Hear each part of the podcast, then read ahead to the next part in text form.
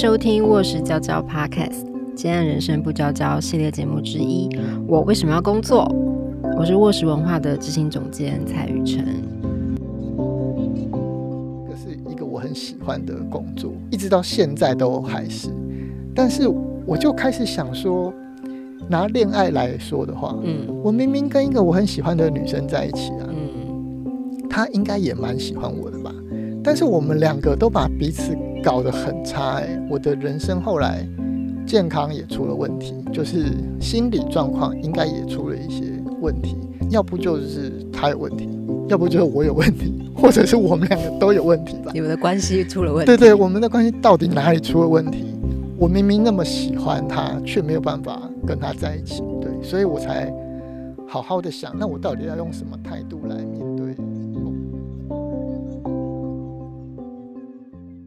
你也曾问过人到底为什么要工作吗？除了薪水，我们还能在工作中获得什么呢？冒险与刺激、意义感和成就感。我们能在工作中成为自己吗？欢迎回到卧室娇娇，这样人生不娇娇的我为什么要工作？我是蔡雨辰，在上一集节目呢，我们已经邀请到了卧室的老朋友刘阳明呢，来跟大家分享他十一年来他做治安工作者的各种他的方法，还有这过程中他的一些重要的反思转折。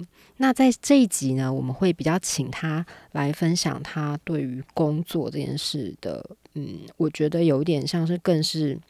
也不能说反对，可是我觉得有非常多反省，对于工作这两个字的本质上吧，有非常多的嗯想法。好，所以我们一样呢，会以比较三个大的方向来请杨明分享。那首先呢，在采访之前，我还蛮仔细的阅读了，就是杨明的书，就是我喜欢工作，如果可以不上班的工作更好。那我真的也很蛮推荐听众朋友可以去阅读的。然后因为他的文字非常的，我觉得舒服，然后其实很快的可以读完，然后也很有很多他血淋淋的的经验这样子。那在这本书里面呢，我特别打中我的，其实是他提到他刮胡与工作相处这个概念，就是工作这个。这个东西，它真的有时候有点拟人了。它是怎么的摧残你，然后你对他又爱又恨，这样。所以你到底要怎么跟这个东西相处？尤其现代人，其实工作可能是我们跟他相处的时间绝对胜于我们的家人、情人或小孩或什么之类的。那为什么这件事情很重要？那他是像杨明，你是怎么去找到属于你的最适合的相处方式？我会开始这样想，也是因为我的前辈，也是我的好朋友，就是我以前上班的总编辑齐立文，他就建议我，他就对我说：“我们的人生大概有三分之一的时间都在工作嘛，对不对？就是你扣掉睡觉的三分之一，然后三分之一的时间在上班或者在工作，对，那剩下的三分之一是做其他的事。所以，他既然工作占你人生这么大的比例。”如果你的工作不快乐的话，人生应该也好不到哪里去。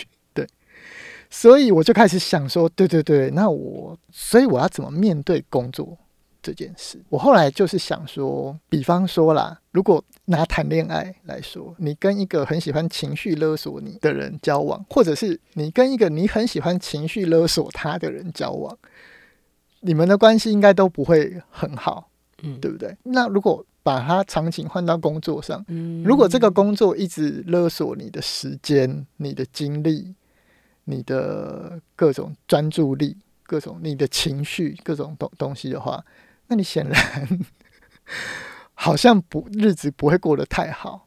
那如果也是反反过来，就是假设你你对工作也是有有有一个就是好我。我的我的期望很高，嗯，我我我我我很焦虑的想要追求一些什么东西的话，我觉得对我自己的伤害嘛也会蛮大的。当然，这些都是我后来才思考的。我当初深陷在工作里面的时候，并没有想到这些，这些事情都是我后来。我我自己在工作当中燃烧殆尽了，然后不得不辞职之后，才开始反思的。就是我上班的时候，我以前是杂志编辑，所以这个是一个我很喜欢的工作，一直到现在都还是。但是我就开始想说，拿恋爱来说的话，嗯，我明明跟一个我很喜欢的女生在一起啊，嗯，她应该也蛮喜欢我的吧？但是我们两个都把彼此搞得很差哎、我的人生后来健康也出了问题，就是心理状况应该也出了一些问题，要不就是他有问题，要不就是我有问题，或者是我们两个都有问题吧。你们的关系出了问题。对对，我们的关系到底哪里出了问题？我明明那么喜欢他，却没有办法跟他在一起。对，所以我才好好的想，那我到底要用什么态度来面对工作这件事？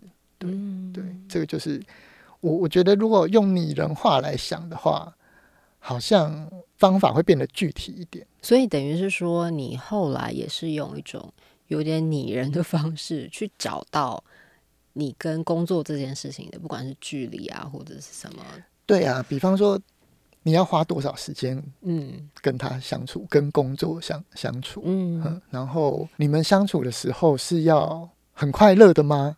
就是那怎么样才能快乐？对对，对对，那怎么样才能快乐呢？嗯，嗯嗯那当然也不会全部都是快乐的嗯的事，所以如果面临到一些，比方说比较困难的工作，或者是嗯比较艰困的状况的时候，你要用什么态度面对对它？对，你要用什么态度？你如果觉得疲倦的的时候怎么办？嗯怎么调试？对，嗯我觉得这个是我后来才开始想的。对，但我觉得应该不会很多人就是就是人在顺利的时候都不会想这这些嘛。对，都是在很痛苦。我我也曾经痛苦过啊，对，所以后来才会开始想。那我觉得我有点后知后觉，至少庆幸我有开始想，而且我跟工作的关系没有到最后变得非常差，嗯导致我不能再工作了，对对对对。嗯，对没有整个坏掉。对对，没有真的坏掉，有在悬崖边缘有救回来，这样。那你是用什么方法？比如说你会去读书吗？还是或呃请教前辈或怎么样？都有诶、就是我我我不是呃上一集的时候我说我有我有看那个彼得杜拉克的书，嗯。就是还有一些跟工作相关的，比方说圈外编辑，啊，最近好像重出了都对对对对对对，然后还有什么编辑这种病啊，啊，哼，对，然后还有啊，影响我很大的是那个韩帝 Charles Handy 的书，他有写过《大象与跳蚤》，就是在公司上班的人是大象，因为公司组织比较大嘛，然后自由工作是跳蚤。对，他说就是在商业的领域，他觉得这两种都是要存在的，都是必须存在。而且他这个书写的非常早，大概两千年左右，还是一九九九九年，所以他那个时候就预言了未来的的状况。工作趋势，，对，然后韩帝他他自己也是一个曾经在石油公司上班，后来有当过教授，然后他后来就把这些工作都辞掉，他以一个自由工作的身份写作跟演讲，活在这个世界上。对，所以我觉得他的书也是影响我蛮大，就讨论一些工作哲学。嗯对，然后当然请教前辈也是会有。我觉得还有一个比较重要的是，因为我后来自由接案，所以在每做每一个案子的时候可以调整一下。嗯对对对，就是有一些案子不，如果说做的 不愉快的话，嗯，这很重要，你你现在是怎么样可以？比方说，你可以换一个方法面对他吗？还是说以后这种案子你就不要接了？对对，呵呵呵呵，所以我觉得这个也是自由工作的一个好处啦，就是至少你每一个案子它会结案嘛，对，结案之后你会有机会可以再调整。上班中调整好像也不是不行，可是好像没有这么明快的说这个专案结束之后我可以换一个方法试试看。对，上班好像会有一些比较长期的，对，所以就那个调整，然后也也许你也有同事要配合啊，对，所以就也是可以调整，但我觉得好像会比较就是不不要这么着着急啦，嗯慢慢慢慢的改变这样。嗯，对。对，我觉得杨明说到一个态度，我也蛮同意的，就是因为我我自己也有蛮久的接案经验，然后我觉得的确是在接案的过程中，我觉得上班的时候，因为你就会一直固定的压力，或者是嗯。每一天的 daily life，其实很难让你有机会去停下来反思自己的状态。然后接案的确会有可能会有一些空档，或者是一些挫折的时候，因为它会结束，嗯，所以的确，我觉得那个东西真的蛮像，就是你有机会其实是在认识你自己，嗯。就是原来我可以做什么，原来怎么样我会比较快乐，嗯。原来怎么样我会非常痛苦，嗯。对，所以我觉得，嗯，这个想法真的蛮值得大家去参考的。就哦是，嗯，我我我想到一件事情，就是我其实，在两年前，二零二一年有一次非常大的低低潮、欸，嗯，就是我在这本书写完之后哦，是才这本发生的。就是我我一直以为我已经，比方我已经接案十年了，嗯，怎么会有这种事情？但是还是会哦，就是工作啊，可能跟恋爱一样吧，就是你 不管你以为你是老手了，你以为你很熟悉了，但其实还没有诶，就是嗯我在二零二一年的时候，对，有陷入一个非常非常大的低潮，就是我我那时候就是做垮了两个案子，就是连续两个案子我都处理的不好，对，然后我也有有一种觉得啊，完了完了，这个这个这这两个这两个对象以后应该都不会找我了，对，后来就是整整有一个月的时间，大家都没有办法。都没有办法做什么认真的工作，我就是每天都在打电动啊、追嗯追剧啊，对。嗯但就大概就是放任自己过了一一个月吧，才慢慢就是有心理重建回来。所以我觉得工作遇到低潮或者遇到挫折，其实都是很正常的事、嗯事情。对我现在也学会了，我会把那个工作的低潮，如果我连这个都有记录，就是 我什么时候就是工作到觉得有挫折，然后连这个都记了，，对，就是觉得疲惫的时候，我就会写在那个我的我的行事历上面。嗯所以我后来，我那个时候在最低潮的时候，我其实有回去看，诶，那我这个状况是不是以前有过？我就发现啊，其实也是有，但是没有那一次这么惨啦。嗯对，所以我才渐渐释怀，就是说啊，就是人就是会遇到这种事情嘛。对，不是说我我是老手我就不会失误啊，什么还是会对没。错没错。哦，但我懂哎、我如果是老手的失误，其实会更当哎、就想说天哪，我都工作几年了，怎么还会出对这种啊 trouble？对，但是完全懂。但真的也不要怪自己，嗯嗯，就是对，总是会碰到这种事情，然后对啊，你可以摆烂一下，就是嗯。偷懒一下，或者去嗯。去休个假吧，嗯嗯跑跑个步什么，然后让身心慢慢的恢复。他有时候其实是个提醒。对，嗯，好，因为刚刚杨明有提到记录，如果有兴趣的听众，其实我们在上一集，呃，杨明有特别分享了记录对于管理他的时间跟金钱有很很大的重要性。好，有兴趣的朋友可以去听听。好，那下一个呃方向呢，我想要聊的就是呃，也是这本书给我一个蛮重要的的想法，就是说，呃，杨明他要在这本书的 Part One，他有特别提到说，其实所谓自由工作者就是一群不适用劳基法的人，因为我们没有雇主嘛，所以我们不是某某谁的劳工这样子。有兴趣的话，大家也可以看呃 Part One 的部分，呃，我我在这边还是解释一下，呃，在你当你是个自由工作者的时候，其实就意味着你的每一个案子的劳动、你的工作、你的努力，其实会脱离了你跟一个组织的从属的关系。那那个从属包含了你的自由的人格，还有你的经济，还有就是你不属于这个文组织，所以你不需要被那个公司它的章程啊等等所规范，好，获取非常大的自由。可是相对而言呢？当你有了这个自由之后，你其实就是你自己的老板，你就是你自己的专案负责人，嗯所以你就要帮你自己定你的 KPI、嗯你的时程、你的预算，你全部都要自己算。好，所以其实你就是要承担更重要的责任，还有其实就是风险。好，那所以杨明他一直以来，你会怎么去衡量这些呃更现实的利害得失吧？比如说，你就没有了，嗯。劳退啊，然后你就没有了，就是这些社会面上中华民国政府劳基法下面的嗯嗯，嗯这些东西也蛮想更进一步的再去聊，可能比较激进一点的吧。就是我们过去我们这一群自由工作者也会在讨论的是说，那我们这样单兵作战的工作者，因为现在其实译文产业真的很多数的外包，当这个外包的量多到一定的时候，那我们这样的工作者就不能拥有保障，比如说怎么样相应的保险或者是权利嘛，就是。劳基法是这个样子，可是这个法他所能纳的，或者他看到的劳工的样貌，其实嗯可能只有某些样子。嗯嗯嗯，对，就是这样的问题，杨明会怎么看？我开始自由工作之后，就是有研究一下劳基法这件事情，然后 我我可能接下来要说一些很政治不正确的话，但是 我。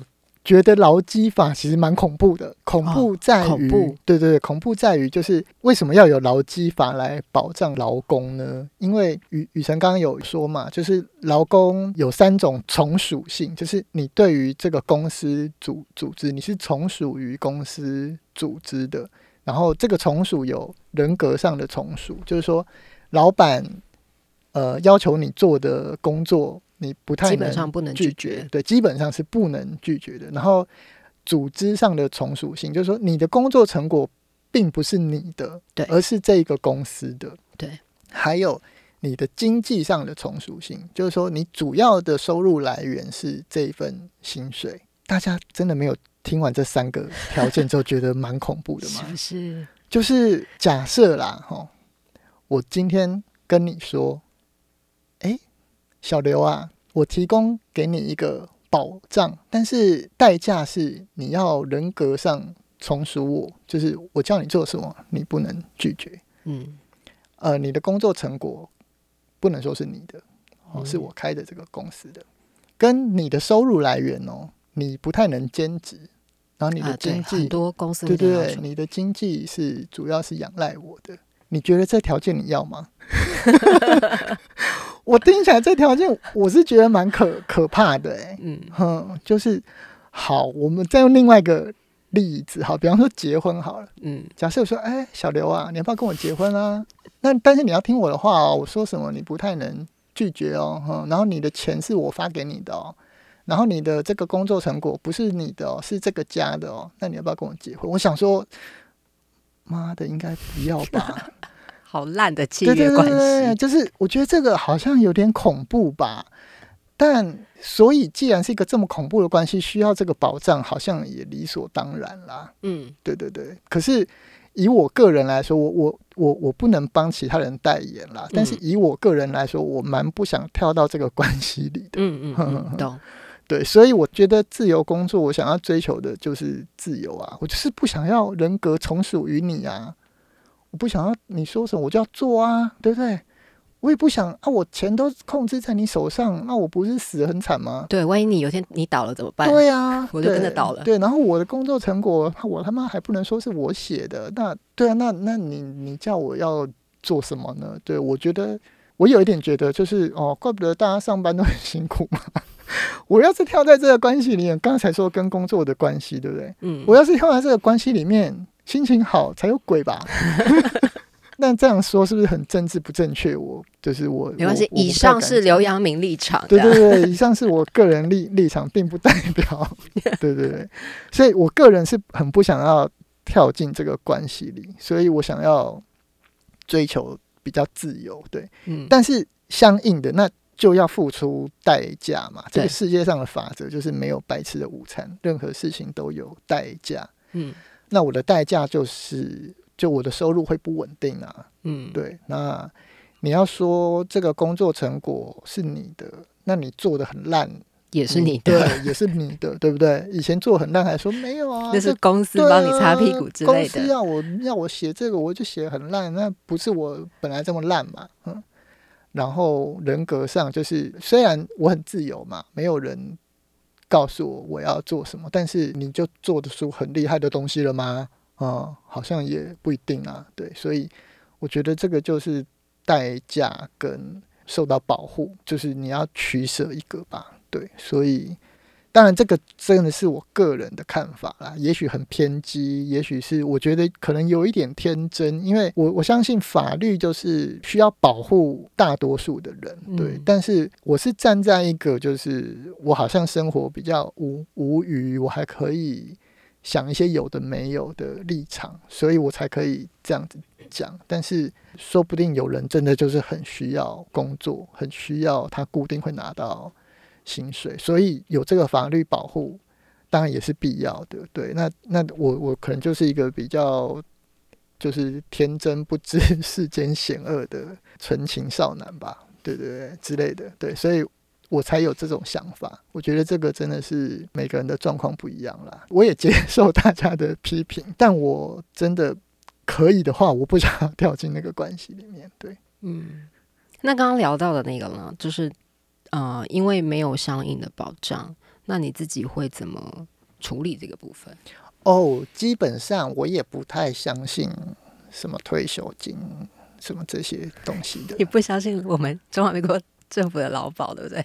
对我，我我不怎么相信，但我但其实我个人也是有有保啦，我是有投保工会，就是应该是台北市艺文工会的劳保，对。然后他以后如果拿不到，我也不会觉得怎么样啦，就是真的超政治不正确。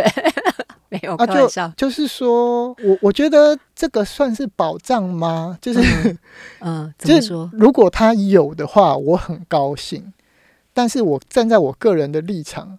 我绝对不能依赖我以后一定要有这个保保障吧？对，就是他，我我必须做到，他倒了我也不会倒啊！啊，也是，嗯，鸡蛋不能放在同一个门。对啊，我爸妈都会跟我讲说：“哎呀，什么中华民国政府不会倒啦，什么这个。”我想说，你们都那么放心是不是？我才不相信嘞！要是他哪天倒了啊，我不就错赛了吗？怎么可以这样？我才不要依赖这种有风险管理的那个。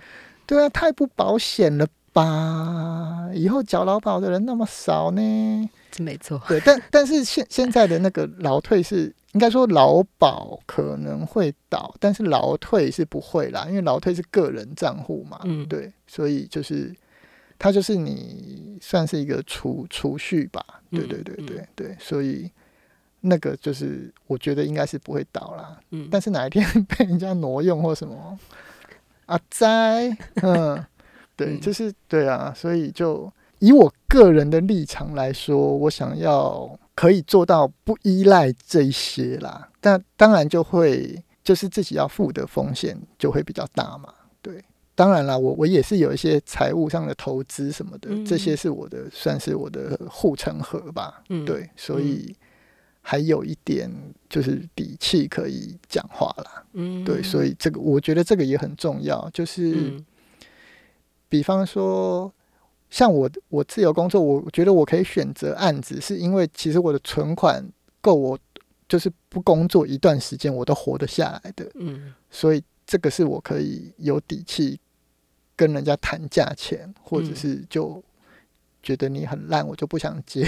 当然也有人觉得我很烂啊，不想给我案子。对，但我至少可以撑得过这段时间。对，所以我就可以慢慢的调试啊，给自己不同的选择跟机会。但是我后来有认识一些，就是可能刚开始要自由工作的朋友，我第第一个先问就是，那你的存款够你生活几个月？对，有些人会说啊，不行，下个月就没有钱就就完了。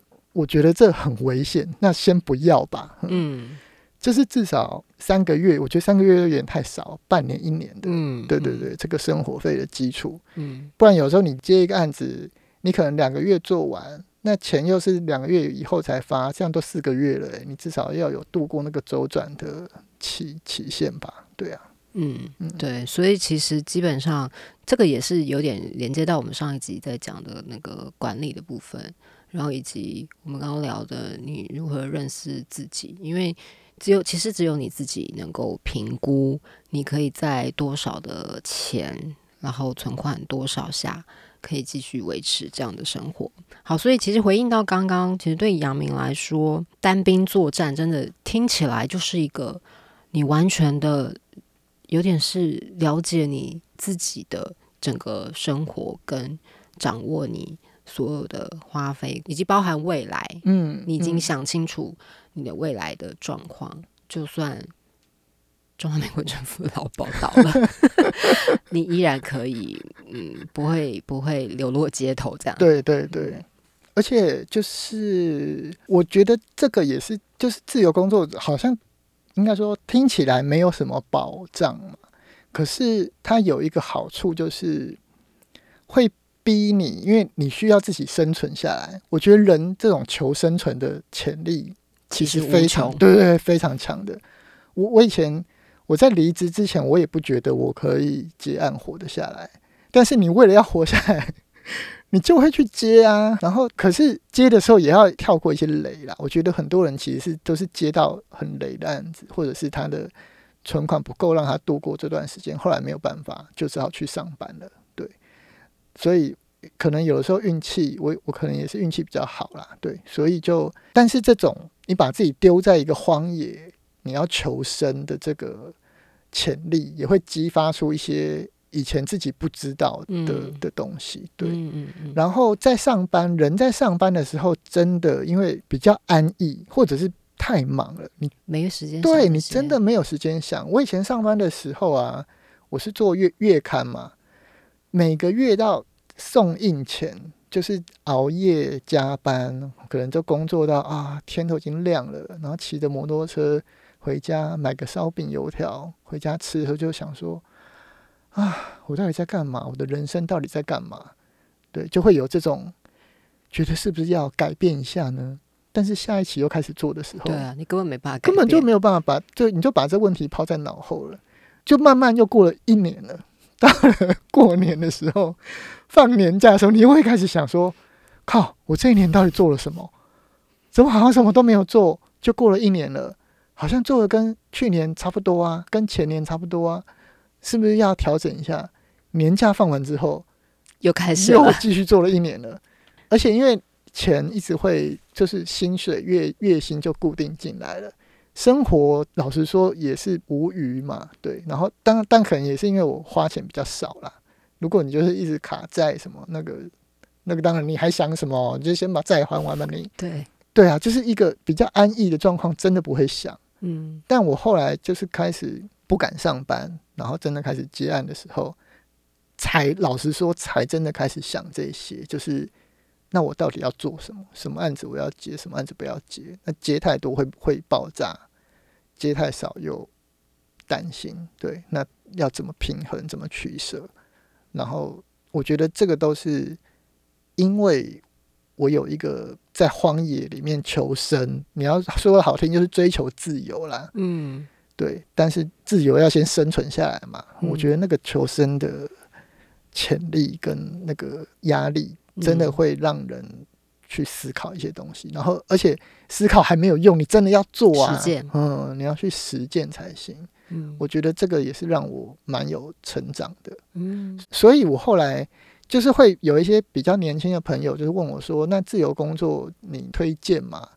我说，我觉得我不能说完全推荐，可是我觉得有尝试过是蛮好的。嗯，对，就是有尝试过，你有这个自己独立生存的经验，我觉得甚至对以后上班都蛮好。对对，因为你至少自我管理。嗯，哼，这个在上班的时候，我我假设就是如如果我以前有自由工作过，我再回去上班，我不会把自己搞得过劳。对，我会控制那些，因为自由工作你就没有那个。权利，比方说以前上班，你会有一个代表公司的嗯权利，嗯，但自由工作你就是一个个人，那你要跟人家交涉什么？